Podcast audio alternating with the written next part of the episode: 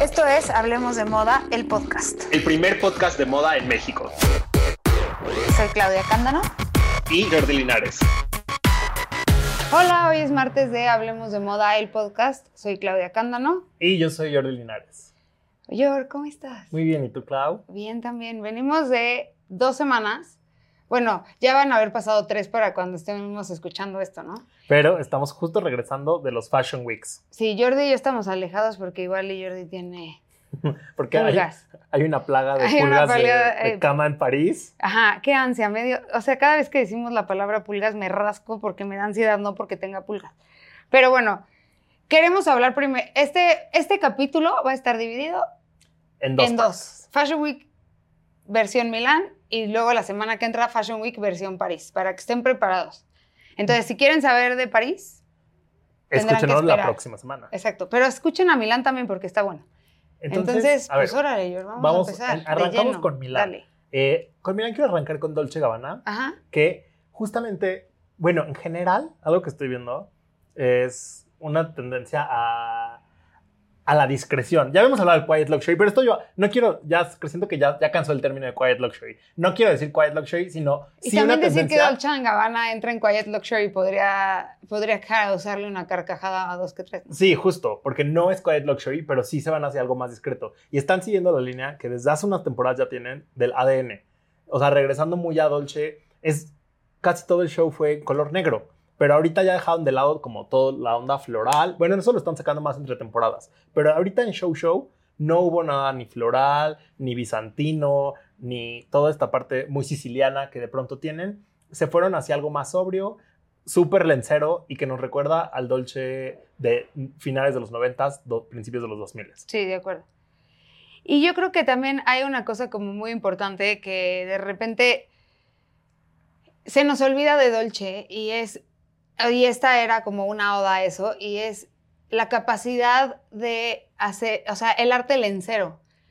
era una y también y el arte sartorial. Creo que aquí se unieron dos, dos cosas que en las que Dolce Gabbana son expertos, ¿no? Que saben hacer, que lo han hecho siempre, como tú dices, es como regresar a sus Sí. orígenes, pero están como haciendo una oda a, esa gran, a ese gran trabajo que los ha caracterizado por muchos años. Y también era, era eso en los años 60. O sea, para mí esa es la inspiración, ¿no? Como su saber hacer mezclado con los años 60. Sí, y es eh, pues justo estas dos cosas. Hay unos looks que de pronto es este vestido con una solapa como de, como de smoking, pero todo lo demás viene en transparencia y abajo sale un pedazo de bra lencero Ujú. que tal cual es una mezcla entre sastrería y lencería eh, traído otra vez con todo, que la onda lencera está regresando. Siento que nunca Sí. se fue por completo, No, eh, pero ahorita se está impulsando mucho otra vez. Sí, y también me gusta que hay muchísimos sacos de, muy- o sea, como que hay una variedad como de gabardina, pero saco, pero a- eh, abri- más abrigo, y todo está combinado con, o sea, también es como esta parte muy masculina o entendida como masculina de, las, de la sastrería, combinada con esta otra entendida muy femenina como lo es la lencería. Se ve padre. Me gustó también que tuvieron poquitos momentos de print y tuvieron el print Leo, que es como su, su print de animal print por excelencia. Y tuvieron los polka dots, que también son como una, una de sus características en, en estampados. ¿no? Se siente muy. O sea, yo lo. No leí las notas del desfile, pero lo siento muy inspirado en esos iconos hollywoodenses. O sea, de pronto pienso en estos trajes en, en Marlene Dietrich, en- con las gabardinas también, como en este sexiness de que trae debajo. que de Sí. pronto es muy Sofía Loren. Sí, Es- totalmente. Que también siempre sabemos que esas musas siempre han estado en los mood boards de Dolce. Entonces lo siento como el. Y no lo digo como algo negativo, ¿eh? Cuando digo nada nuevo, Sí, no lo digo sí. como algo negativo. No, yo no O sentí sea, que lo decías negativo. Justo es reinterpretado, o sea, traído a la contemporaneidad. El, sabemos hacer esto muy bien y sabemos que sea tan atemporal que lo podemos ver ahorita otra vez en la primavera de 2024. Sí, exactamente. Y ahora el cierre, que fue tu Bu- parte favorita del show. Quiero, sí, algo que me gustó muchísimo del cierre es que yo estaba como un poquito enfrente de Edward Ninful, que es muy, muy, muy amigo de Naomi Campbell. Y él casi nunca saca su celular este, en las pasarelas, ¿no? O sea, como que ve la pasarela y normalmente graba el final del desfile, o así, porque me ha tocado muchas veces estar enfrente de él, ¿no? Entonces, como que hay gente que toma más fotos o más videos y hay Sí. gente que no, él no. Pero cuando salió, este, ¿quién e- ¿cómo se llama esta modelo que, te- que es muy amiga de Ricardo Ticci? que Irina? Shayk. Ah, sale Irina Shayk. Y cuando Irina Shayk va como a la mitad de la pasarela, Edward Denninful levanta su celular como con emoción. Y yo dije, ¿qué?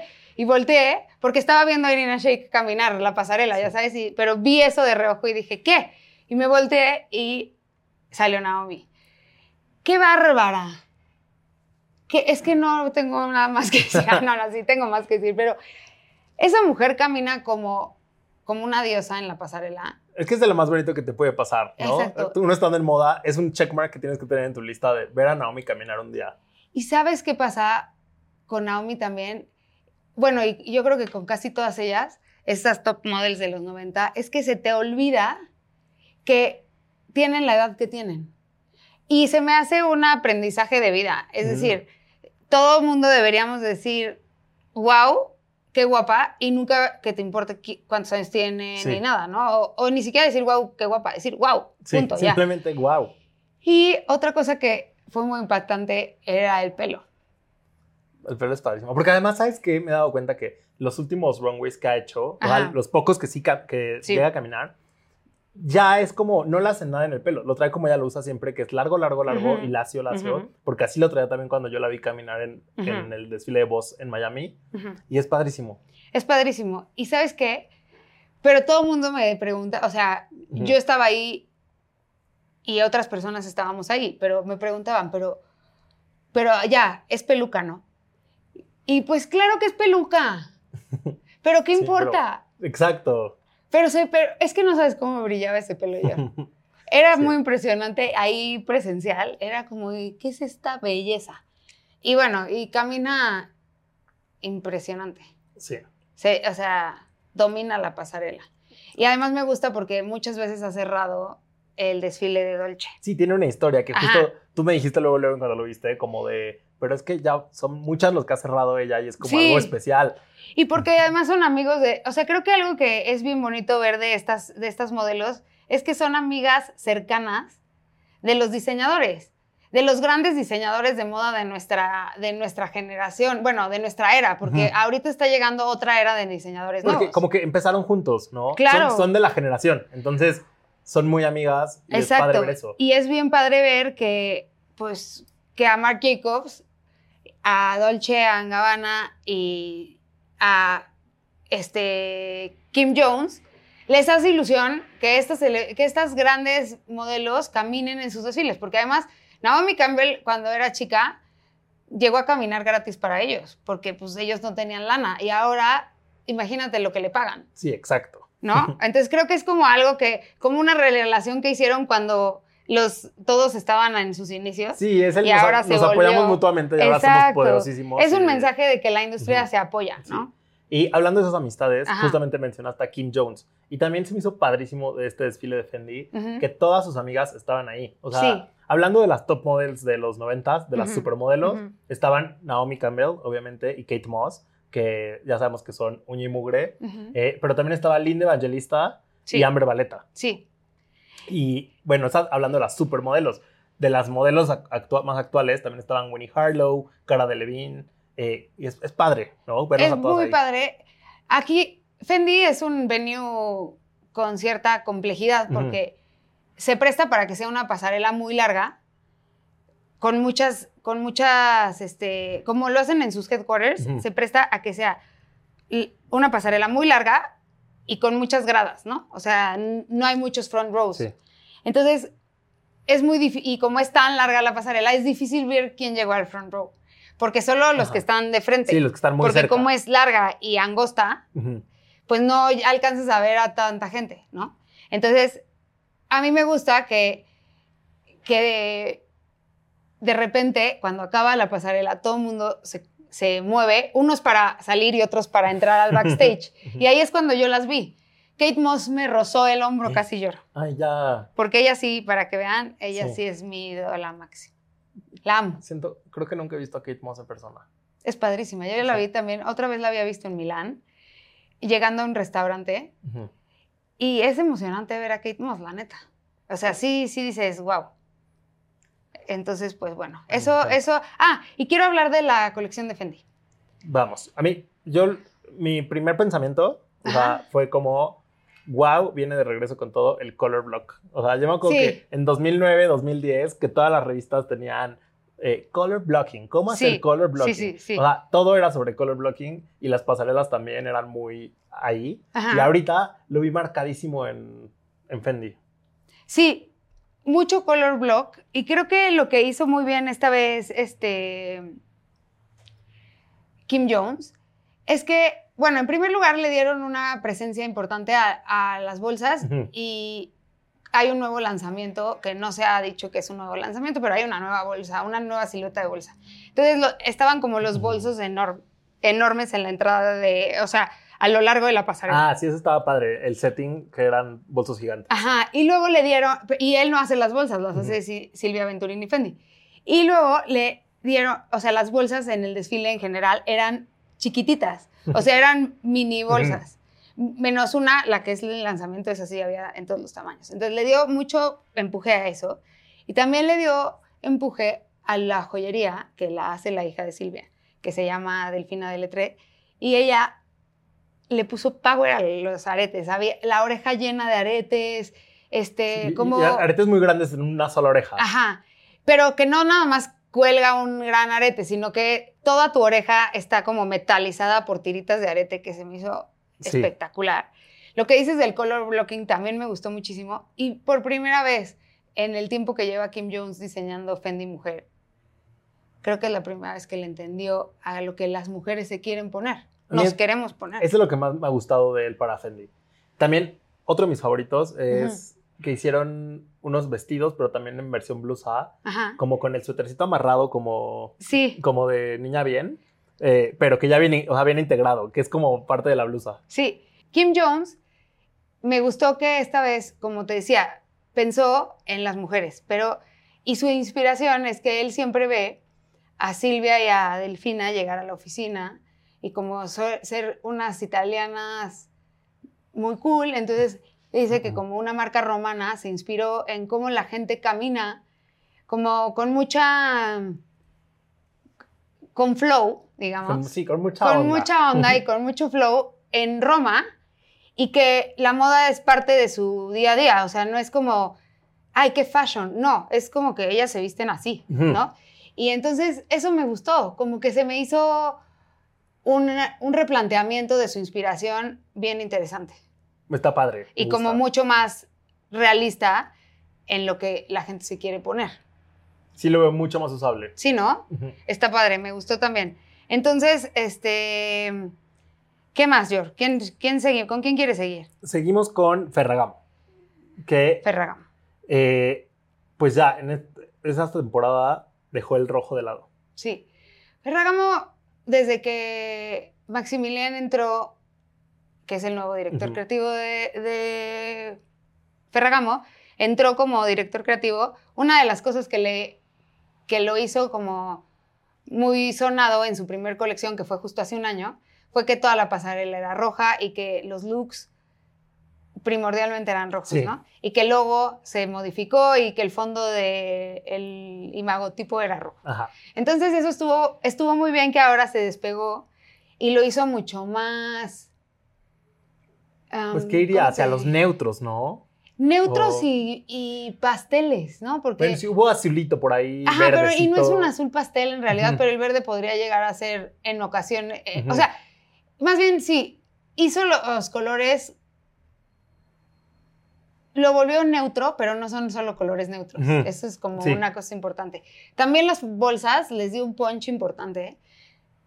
Prepárense porque las bolsas grandes, grandes, grandes y las bolsas chiquitititas son la tendencia del año que entra. Sí, las Spring Summer 2024 es de bolsón bolsón. o de bolsitita. Sí, siento que bolsitita se siguen sumando marcas, pero ya, ya más, No ahí es está. novedad. Ah, no es novedad, pero Bueno, y el está. bolsononón tampoco es novedad, porque Valenciaga también ha hecho Bueno, sí.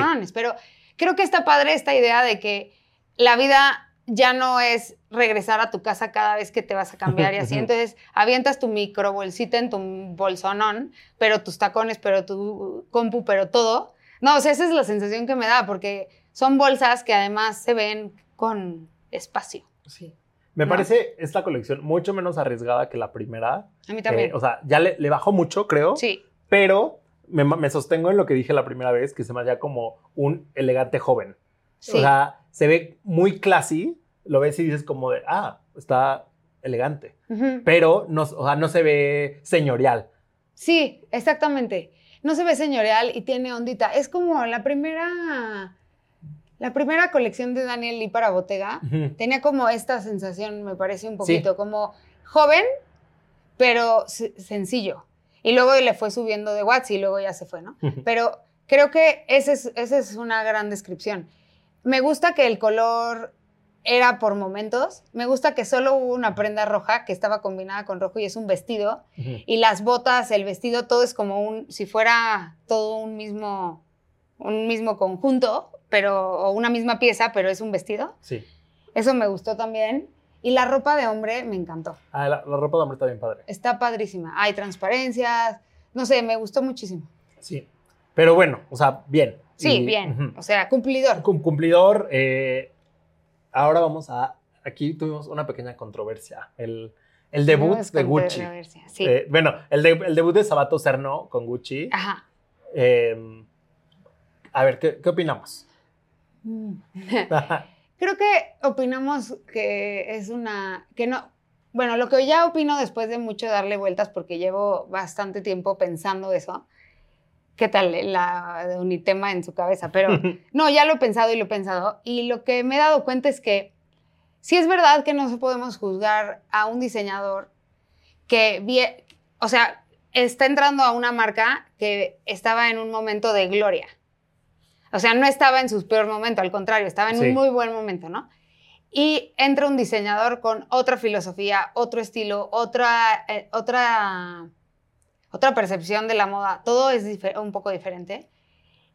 Y es difícil juzgarlo por su primer colección. O sea, yo no te podría decir, va a ser un fracaso Sabato en Gucci, para nada. Pero sí puedo decir que esta no me pareció... O sea, no me pareció una colección... Si Sabato no hubiera entrado ahorita Gucci, no estaríamos hablando de esta colección.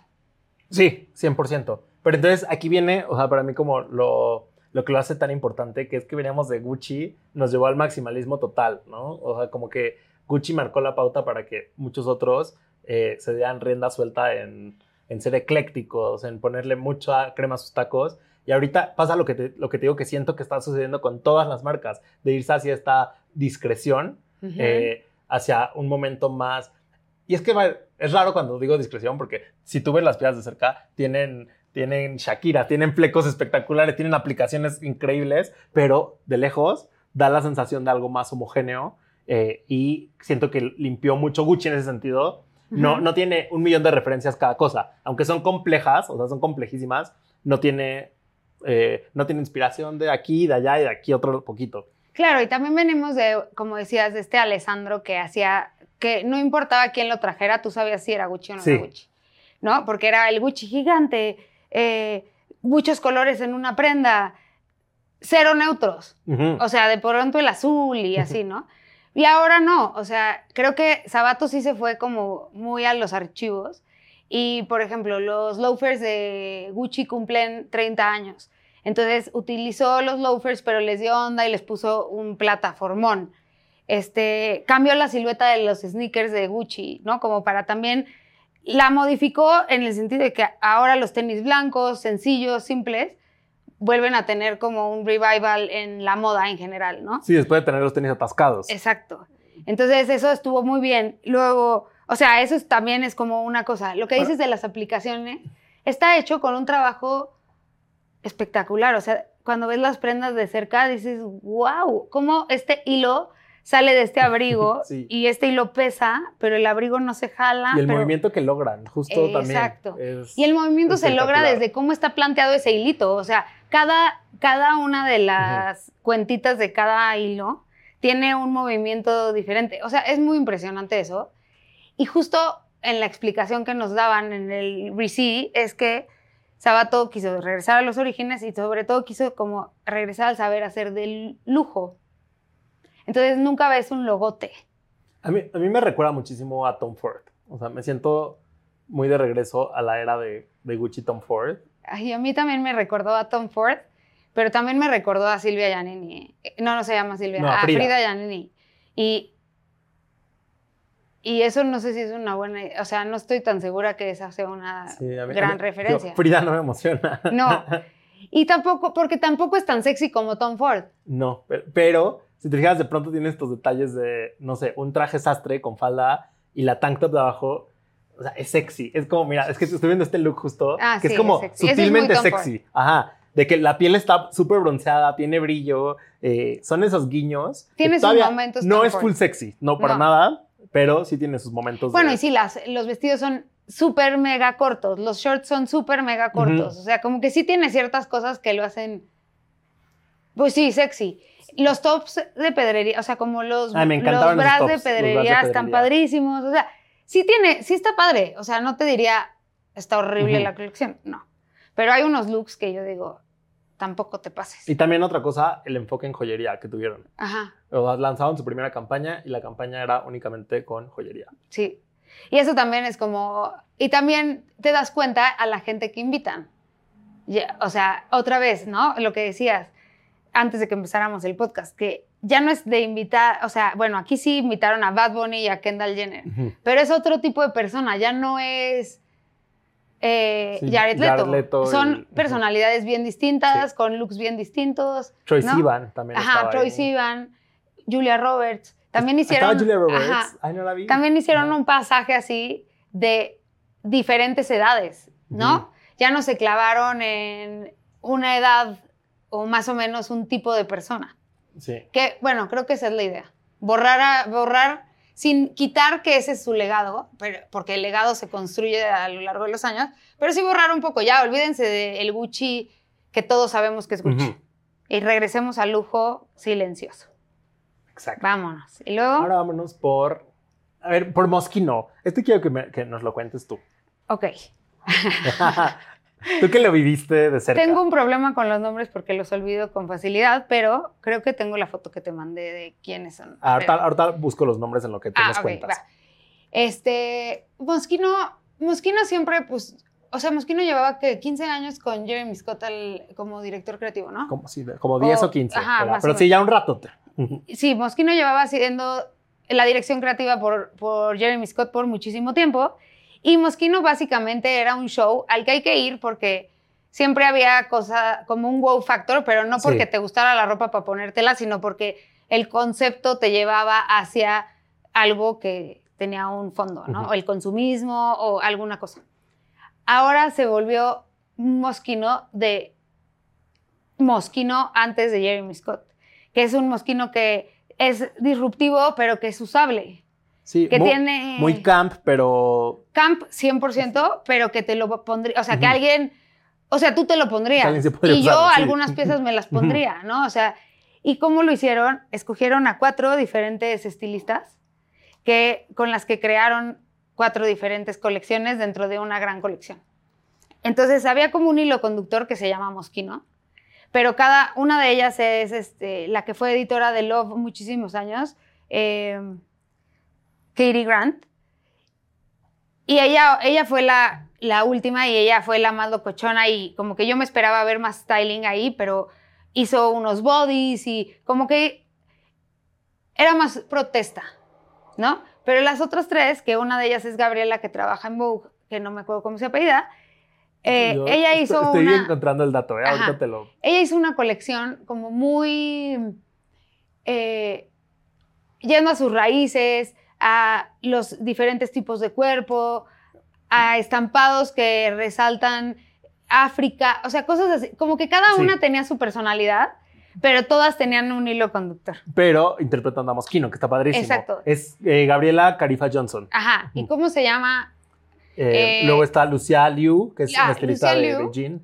Ella es la que más me gustó. A mí me encantó. Amé los, los bodies como con los prints de cuerpo. Estaban Ajá. bien padres. Ah, no, pero ese no fue Lucía Liu. Esa no era Liu, Lucía. Esa Ah, es El Katie, de Katie Grant. Grant. Ah. Pero Lucía Liu hizo ropa que te muere. O sea, cuando le enseñé a Jess lo que había sido en Mosquino, Jess dijo, me pondría todo. De hecho, en, esa, en ese tier de la pasarela caminó y Salish. y stylish, ¿no? Y entonces eso también me gustó. Entonces, la verdad es que toda la ropa, dije, está padre.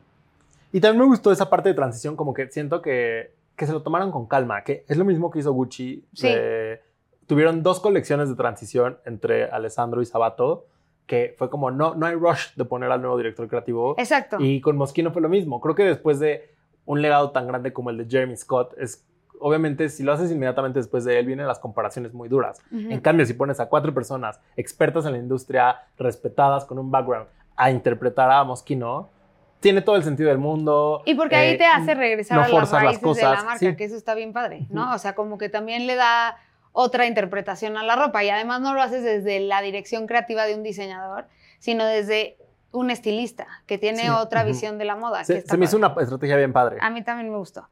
Y luego, bueno, hay que hablar de Prada, ¿no? Y luego vamos hacia Prada y el No momento... los estamos diciendo como con, en orden cronológico de cómo se presentaron. No, de hecho tienen un orden medio alfabético. Ajá. Ligeramente alfabético. Eh, Prada. Pero Prada, y aquí viene el momento de la foto viral de él. Que ah, sí, hicimos, hicimos. Hicimos, hicimos viral una foto. Seguramente vieron por ahí eh, la foto del fondo de pantalla De Kylie Kendall- de no, de Jenner, Kylie Jenner. Kylie, en donde tiene a Timothy dándole un beso Ajá, en Y- el cachete con mucho amor. y salió de El México y dio vueltas por todos los medios. Y esa foto la tomó Clau. Cuéntanos cómo fue que tomaste esa foto, Clau. Estuvo, ¿y qué tal yo? Ah, voy a decir mi foto viral. No, estuvo muy chistoso porque esa foto, o sea, yo en realidad quería ir a tomarle una foto a la, Ros- a la Rosalía, casi que sin que me viera la Rosalía, para mandársela a Dani, nuestra editora de arte, porque ama a la Rosalía.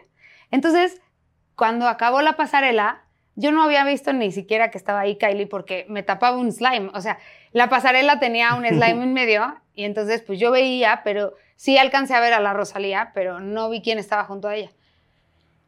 Entonces cuando acabó la, cuando se, este, acabó, salieron Miucha y Raf y el director de diseño, que ahorita no me acuerdo cómo se llama, a despedirse porque es su último desfile, Ujú. o bueno, al parecer eso, eso se dice. Eh, corrí, o sea, acabaron de aplaudirle, se metieron y corrí para tomarle la foto a la Rosalía y que no se me fuera a ir. Pero cuando llego a la Rosalía, estaba Kylie. Entonces, primero le tomé una foto de perfil y luego ella volteó con su celular como lo tenía agarrado en la foto y, y le dije, ¿te puedo tomar una foto? Y me dijo, sí, y se quitó los lentes y le tomé la foto. Y en el momento de quitarse los lentes fue cuando salió. Y en el momento, ajá, Porque- exacto. Muchos comentaban, o sea, y no solo en él, yo lo veía en comentarios de los medios que lo republicaron que decían, eso fue súper staged, o sea, No fue staged. eso fue súper pensado. Y no, realmente Más fue bien no fue en el stage, rush. la O sea, agarré eh, si vieran el, distraída. el rush que es salir de esos desfiles, Ajá. entenderían que está muy difícil que sea staged, porque... No, y además la, la tomé, la el agarré distraída. O sea, no, ella, Sí. yo creo que ella después ha de haber dicho, carajo, ¿por qué le dije que sí? O sea, la verdad. Y bueno, y ya y ya- traía su nuevo iPhone 15 Pro Ajá, Max. exacto. O sea, traía, la- traía- el top of the notch Todavía no ahí. salía. Literal, No. eso fue el martes y el iPhone salía el viernes. ajá, ándale. Pero ya lo traía ella Ya en la lo traía mano. en la- ella en la mano. Entonces, bueno, estuvo increíble porque, bueno, hicimos esa foto viral y tal. Pero quiero hablar también de la ropa. Sí. O sea, ese momento a mí me gustó porque fue muy emocionante. Es padrísimo. Ya saben que nos gusta mucho combinar cultura pop y moda. Exacto. Entonces, hay de todo, hay para todos los públicos. Pero para mí el mejor show de Milán fue Prada. Prada se llevó las palmas, estuvo, independientemente de que hayan estado en front row, quien haya estado en front row, porque también estaba Isa nuestra queridísima Isa González en front row. Pero no, lo que a mí me gustó de esto es la ropa. Yo, es que qué barbaridad. Estuvo Hay unos vestidos de seda que si ustedes se meten a ver los videos del show, es que cómo vuela esa seda, no se puede entender. Y luego cuando la tocas en, tu, en la vida real, es como si estuvieras tocando agua, que no se siente Sí. nada, pero se siente algo. Y, y nos comentaban en TikTok como, ay, es en la parisina, ay, es organza. Pero no, No, no, no, no. en serio no saben. Es que pon tú que es un- tela. exacto, es una seda como estilo organza, pero la organza no es tan suave, ni tan vaporosa, ni tan perfecta. Mm, en- a mí me impresionó porque sí tenía un movimiento muy impresionante. O sea, sí flotaba. Sí, flotaba impactante. Y luego el cinturón que tiene flecos de metal, es plateado y tiene flecos de metal y entonces parece que es una falda con flecos, pero lo que tiene los flecos es el cinturón. Eso está espectacular. Eso está Esos, esos cinturones. Bárbaro. O luego las faldas de, de flecos también, pero que tienen unas como unas aplicaciones, que es un eyelet, hasta, o sea, un circulito hueco, pero que normalmente se lo pondrías a una tela sólida, pero aquí están en, un, en unos flecos. Y, y aún así los flecos tienen movimiento. ¿Cómo se hace? Y Pues nada más ellos lo saben, pero... Y también hay otros flecos que tienen con, con estampados. Sí. Entonces son flores con el fleco estampado. Y eso está muy bonito porque la- los flecos tienen el estampado de la seda. Entonces, cuando se mueven los flecos, nunca pierdes de vista el estampado. No, es, no, wow. Y además Estuvo tienen una padre. mini bolsita que tú odias, pero yo amo. Que tiene Ay, con la cara horrible. con la carita dices. horrible. Pero se me hace un gran chiste. Esa carita es de 1913, creo. Ujú. Y no me acuerdo bien cuál es la historia, pero creo que es del, del señor Prada. No, igual estoy engañándolos, pero hay que averiguar bien, bien, bien. Pero lo que les quiero decir es que es un buen detalle y las bolsas está padre porque hay en piel, pero en nylon, pero en tela. Y es una forma, o sea, una bolsa muy distinta a las bolsas de Prada que hemos visto a lo largo de todos estos años. Es que Y eso es lo que me gustó. o sea, Mi- Miuccia Prada es di- diosita. O Yo sea, creo ella que sí es, Prada y Raf Simons la han hecho o una sea, gran mancuerna. Miuccia Prada es una diosa, ujú. pero Raf Raf también. Le y mete lo- onda también, Lo ¿eh? amamos muchísimo. Sí, Porque él es, bueno, los dos. Te decía, él es un maestro en construcción, pero los dos. Sí, no, es que y- guau. Y Prada me gusta como... yo creo que se empujan mutuamente, ¿sabes? Sí. Porque los dos están como, como de, ¿qué hacemos mejor? ¿Cómo hacemos que esto se vuelva más cañón? Y entonces, pues se tocan sus egos creativos seguramente y dicen, vamos a hacer lo más cañón que has visto, como esa tela de seda. Bueno, ahora dime, rapidísimo, porque ya se nos está acabando el tiempo, ¿qué pensaste de Peter Hawkins en, En Tom Ford. en Tom Ford? Eh, pues, o sea, lo vi muy sobre la misma línea. Es que hasta él se parece. O sea, ves una Bueno, foto, claro, ves una foto que es de mentor, él ¿no? y están igualitos, pero están mimetizados físicamente. y en cuanto, al, en cuanto a la colección, me parece congruente. O sea, sí... Sí, no, no extrañé a Tom no, Ford. no siento un cambio. Y creo que justo Tom Ford es esa marca que usas cuando quieres comprar lujo extremo, Ujú. eh, pero sin buscar realmente lo más trendy. O sea, Exacto. no, no buscas algo que rompa, más bien es como, sí, o sea, tiene mucha propuesta la ropa en cuanto a colores, en cuanto a texturas. Es padrísimo. Esa foto de Timothy Chalamet que, Sí. que se hizo viral apenas Sí, en el Tom Ford traje eh, café, café, se ve espectacular. Pero es que creo que es lo que te da Tom Ford. Es la cosa de lo Es más que caro que puedes hecho- comprar. ajá, Entonces es- está hecho para que te veas Ed expensiva, como dice la Es Rosalía. como, eh, sí, es el dueño del Quiet Luxury, ¿no? En Sí. momentos. Y luego es super out there y así. Ujú. Y bueno, y Versace, creo que un highlight de Versace es que yo, bueno, hace mucho que no veía caminar a Gigi. Y, vi, y, es- y Gigi caminó. Ese fue el primer show que caminó Gigi en Milán. Y cerró Claudia Schiffer. Eso no es lo que más me emociona, pero creo que sí es emocionante porque es como. Milán para mí fue un regresar a las modelos de los 90. O sea, en muchos momentos pasó. Y entonces eso está padre. Sí, estuvo cool. Y además, justo teníamos recién estrenado el documental de las supermodelos en Apple TV. Eh, Y teníamos, digo, Claudia Schiffer no sale, pero. sí, tenemos esa portada británica que hicieron, también muy viral. O sea, Vogue- es su momento. UK, sí, exacto. Eh, eh, están en, en su mejor momento las eh, supermodels.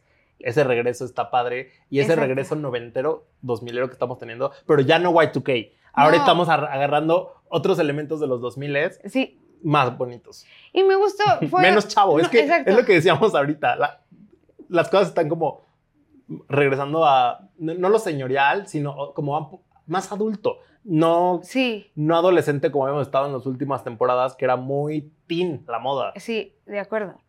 Pero también tiene sus dejos ahí como momentos eh, que tienen su tin, ¿no? Sí. Y bueno, me gustó Milán, ¿eh? No, no fue tan forzado. No sé, estuvo padre. Me gustó. Y pues ¿Qué, ya, fue tu, ¿quieres qué fue decir tu algo? favorito de Milán? Ya te dije, Prada. Prada. Prada es mi favorito de Milán, pero no, no poquitamente favorito. O sea, es mi favorito por mucho. Ok.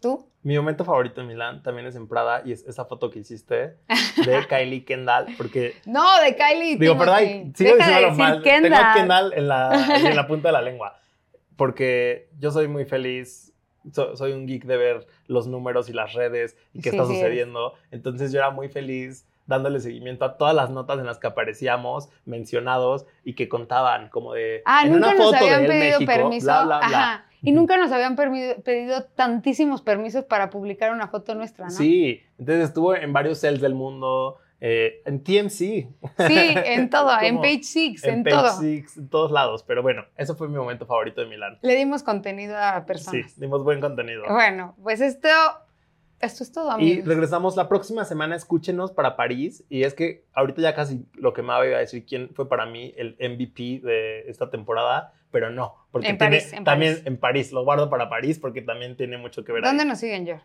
Síganos en arroba hablemos de moda 1, arroba el guion bajo México y a mí me encuentran como Jordi L. Rivas. A mí como Cándalo Clau y esto fue Hablemos de Moda el podcast y nos escuchamos el próximo martes. Gracias. Adiós. bye. Esto es Hablemos de Moda el podcast. El primer podcast de moda en México. Soy Claudia Cándano. Y Jordi Linares.